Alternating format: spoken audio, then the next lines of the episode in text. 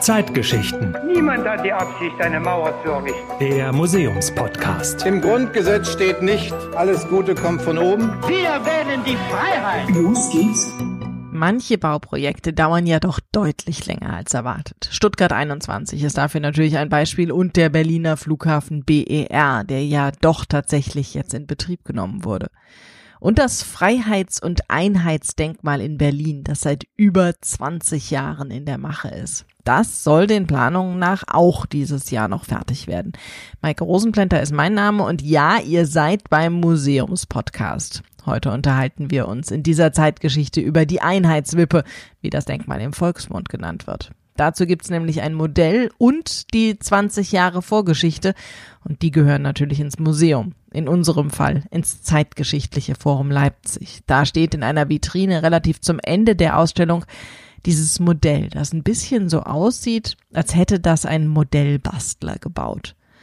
Anne Martin ist wissenschaftliche Mitarbeiterin im Zeitgeschichtlichen Forum Leipzig und kann uns erklären, warum das alles so lange gedauert hat und warum dieses Modell schon bei uns im Zeitgeschichtlichen Forum Leipzig steht. Hallo, Frau Martin.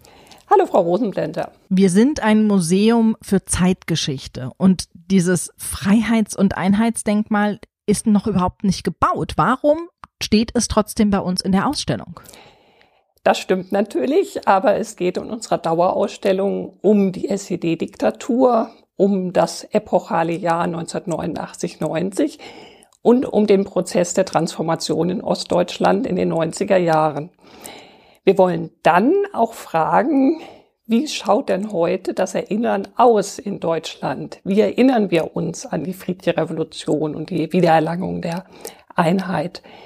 Und von daher ist so ein Objekt was für das Gedächtnis, für das kollektive Gedächtnis, für unser kollektives Erinnern steht, doch sehr passend in einer Dauerausstellung zur Zeitgeschichte. Warum soll dieses Monument überhaupt gebaut werden? Das ist die große Frage. Sie wissen ja, dass es einen langen und heftigen Streit um diese Denkmalsentwürfe gegeben hat. Ähm, es soll ja ein Denkmal in Berlin entstehen und auch eins in Leipzig. Und beide Projekte war nicht das allergrößte Glück bislang beschieden, sondern beide Projekte haben lange und heftige Diskussionen ausgelöst. Offiziell heißt das ja Berliner Freiheits- und Einheitsdenkmal, aber im Volksmund wird es eher Einheitswippe genannt. Was hat das denn mit einer Wippe zu tun? Tja, das ist so typisch Berliner Volksmund. Da werden schnell äh, so etwas spöttische, saloppe Ausdrücke gefunden. Wippe heißt das Denkmal, ähm, weil es begehbar ist und in Bewegung versetzt werden kann. Sie wissen ja vielleicht, die Wippe, das Einheitsdenkmal, soll mal eine Länge von 50 Metern haben, 700 Quadratmeter begehbare Fläche. Und auf diese Fläche können dann die Besucher kommen und sie können diese Schale in Bewegung versetzen.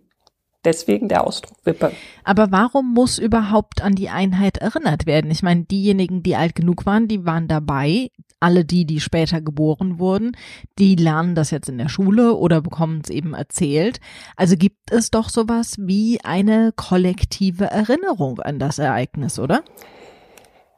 Das ist die Frage, ob diese Erinnerung wirklich äh, in West- und Ostdeutschland so stark vorhanden ist. Also ich denke, es ist schon ein ganz berechtigtes Anliegen, die Erinnerung wach zu halten und zu vertiefen und das Wissen auch zu stärken in Ost wie West, was die Ereignisse des Jahres 89, 90 betrifft. Aber die Wiedervereinigung ist jetzt schon 30 Jahre her. Warum ja.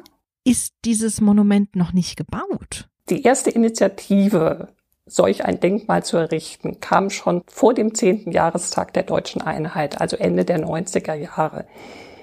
Dann kam es in den Bundestag. Ein überparteilicher Gruppenantrag wurde eingebracht, dem war aber noch kein Erfolg beschieden. Erst 2007 hat dann der Deutsche Bundestag beschlossen, sowohl in Berlin als auch in Leipzig solle solch ein Denkmal errichtet werden. Dann gab es einen ersten Wettbewerb mit über 500 Entwürfen, die eingereicht wurden für das Denkmal in Berlin. Gleichwohl ist er gescheitert. Dann ein zweiter Wettbewerb 2012. Aus dem ging dann der Entwurf, nach dem nun heute gebaut werden soll, als Sieger hervor. 2016 hat der Haushalts Ausschuss alle Vorbereitungen gestoppt, wohl auch wohl, weil die Kosten nicht so ganz abzusehen waren. Wieder zwei Jahre Pause. 2018 hieß es dann, nun soll das Denkmal gebaut werden. 2020 erfolgte der symbolische Spatenstich. Jetzt ist die Fertigstellung für 2022 geplant. Okay, wir sprechen jetzt die ganze Zeit über Erinnerung und das Erinnern an die deutsche Wiedervereinigung. Aber wie erinnern wir uns denn? Also gibt es da Unterschiede zwischen Ost und West? Es gibt sehr große Unterschiede in der Erinnerung an die Einheit in Ost wie West.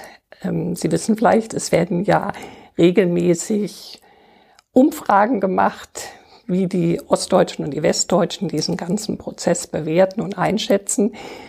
Und an den Ergebnissen kann man schon erkennen, dass die Erinnerung sehr unterschiedlich ist. Was sind denn die beiden Sichtweisen von Ost und West? Im Ost wie West stimmen darin überein, dass die deutsche Einheit eine Erfolgsgeschichte ist. Also da äh, bewegen sich die Antworten immer so auf so einem sehr ähnlichen Level.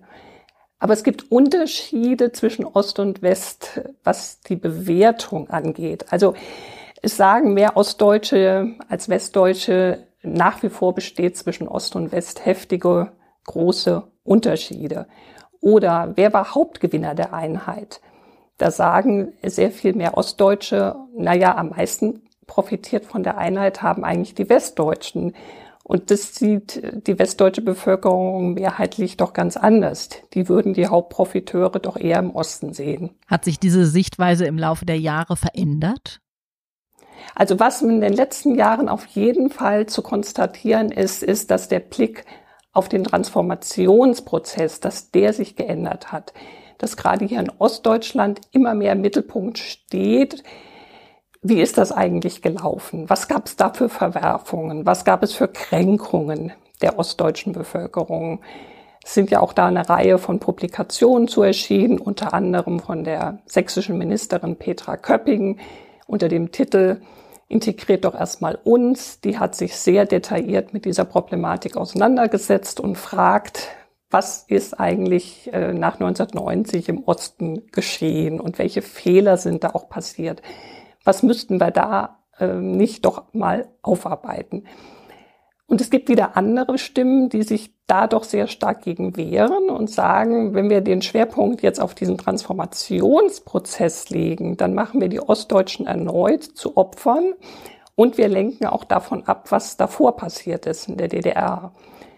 Also wenn man jetzt zum Beispiel sagt, der starke Rechtsradikalismus oder der Hang zum Rechtspopulismus in den neuen Ländern, der ist eine Folge des Transformationsprozesses, dann lenke ich davon ab, welche Wurzeln diese Entwicklungen vielleicht schon in der DDR hatten. Das ist dann so die Gegenstimme. Sie haben eben gesagt, dass es die Idee, ein Einheitsdenkmal zu bauen, auch in Leipzig gab. Aber auch das steht noch nicht. Woran ist das gescheitert?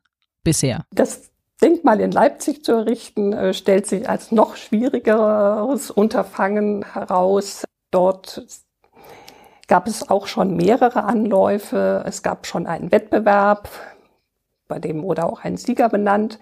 Danach wurde das wieder rückgängig gemacht. Es folgte eine juristische Auseinandersetzung. Und ich denke, man kann auch sagen, dass der Widerstand in der Bevölkerung noch größer war als in Berlin, aus äh, verschiedenen Gründen. Es wurde gesagt, das ist doch viel zu teuer. Da kommt so der übliche Einwand, ist das Geld für soziale Anliegen nicht viel besser verwandt. Der zweite Punkt, warum brauchen wir denn überhaupt zwei Denkmale? Eins in Berlin ist doch mehr als ausreichend. Und der dritte Kritikpunkt lautete, es ist eine Verkürzung, wenn man Einheit und Freiheit gleich zusammenfügt und ein gemeinsames Denkmal baut. Das geht dann in die Richtung, dass man sagt, diejenigen, die für die Freiheit gekämpft haben, die Bürgerrechtsbewegung, die Montagsdemonstration in Leipzig, die haben ja gar nicht von Anfang an die Einheit auf dem Schirm gehabt. Und man verkürzt das, äh, wenn man gleich diese beiden Dinge zusammenfügt in einem Denkmal. In Berlin ist das Ganze von der Politik geregelt worden und die Wippe wird auch trotz vieler Hindernisse gerade gebaut. In Leipzig hätte das Ganze unter Beteiligung der Bevölkerung realisiert werden sollen und es hat eben nicht geklappt. können wir daraus schließen, dass die Bevölkerung diese Einheitsdenkmäler nicht so richtig will oder es ihr zumindest egal ist? Das gilt in jedem Fall für einen nicht ganz kleinen Teil der Bevölkerung. Aber es gibt auch schon wieder eine Gegenbewegung. Gerade 2020 hat eine Bürgerpetition gestartet. Da wird nochmal aufgerufen, sich ausdrücklich zu diesem Einheit zu bekennen. Und also es gibt immer noch auch in Leipzig starke Kräfte, die das Denkmal wollen und sich dafür einsetzen. Und äh, wir hoffen doch auch, dass es hier entsteht. Wenn es Kritik an dem Denkmal gibt, gibt es dann auch Kritik an der Einheit? Es gibt Kritik auf jeden Fall an der Einheit. Ich hatte ja eben schon mal einige Punkte genannt, dass man immer noch sagt, es ist vieles nicht gut gelaufen im Einheitsprozess. Es ging auf Kosten der Ostdeutschen. Ja, es gibt die Stimme, wir haben eben die Einheit immer noch nicht erreicht. Die Ostdeutschen sind nach wie vor benachteiligt. Viele fühlen sich nach wie vor als Bürger zweiter Klasse. Das sind ja so die gängigen Kritikpunkte. Und von westdeutscher Perspektive aus kommt dann immer mal wieder so der Vorwurf, Ostdeutsche sind undankbar, berücksichtigen nicht, was wir hier finanziell geleistet haben. Und dass sie auch äh, vielfach nicht sehen, dass die Einheit ja für, auch für Westdeutschen manchmal mit Verlust verbunden war. Der Journalist Christoph Schröder hat das ja mal so in die Worte gebracht. Naja, auch wir Westdeutschen haben ja ein Land verloren und das Land war eigentlich besser als das, was wir danach bekommen haben. Ohne zu philosophisch werden zu wollen, was wäre nötig, um die Menschen in Deutschland wieder, wieder zu vereinen und zu versöhnen mit der Einheit ihres Landes? Ein sehr weites Feld. Vielleicht, äh, dass man doch stärker mal dran erinnert, was wir alles erreicht haben, was es auch an positiven Entwicklungen gibt und nicht so sehr immer den Fokus legen auf die Probleme, auf die Diskrepanz zwischen Ost und West, sondern vielleicht eher in Richtung einer stärkeren Zufriedenheit zu argumentieren. Das hielte ich für einen ganz guten Weg. So wie es aussieht, können wir also Ende des Jahres die 50 Meter lange Wippe gemeinsam zum Schwingen bringen. Ob das dann mehr Einheit bringt, das wird sich wohl zeigen. Danke Ihnen, Anne-Martin, für das Gespräch. Sehr gerne. Die nächste Zeitgeschichte wird weich und fluffig und auch ein bisschen rau. Wir werden uns mal ein paar Kuscheltiere anschauen, die in der Weltstadt des Spielzeugs in Sonneberg in Thüringen hergestellt wurden. Ihr wart bis hierher dabei, das freut uns sehr. Dann scheint euch der Podcast hier zu gefallen. Ihr würdet uns eine sehr große Freude machen, wenn ihr uns weiterempfehlt. Und wenn ihr was nicht so toll findet, dann schreibt uns gerne, dann können wir noch ein bisschen besser werden. Und wenn ihr es nicht schon getan habt, gerne den Podcast abonnieren, dann bekommt ihr auch die nächste Folge direkt angezeigt. Danke euch, bleibt gesund und bis zum nächsten Mal. Zeitgeschichten, der Museumspodcast der Stiftung Haus der Geschichte der Bundesrepublik Deutschland.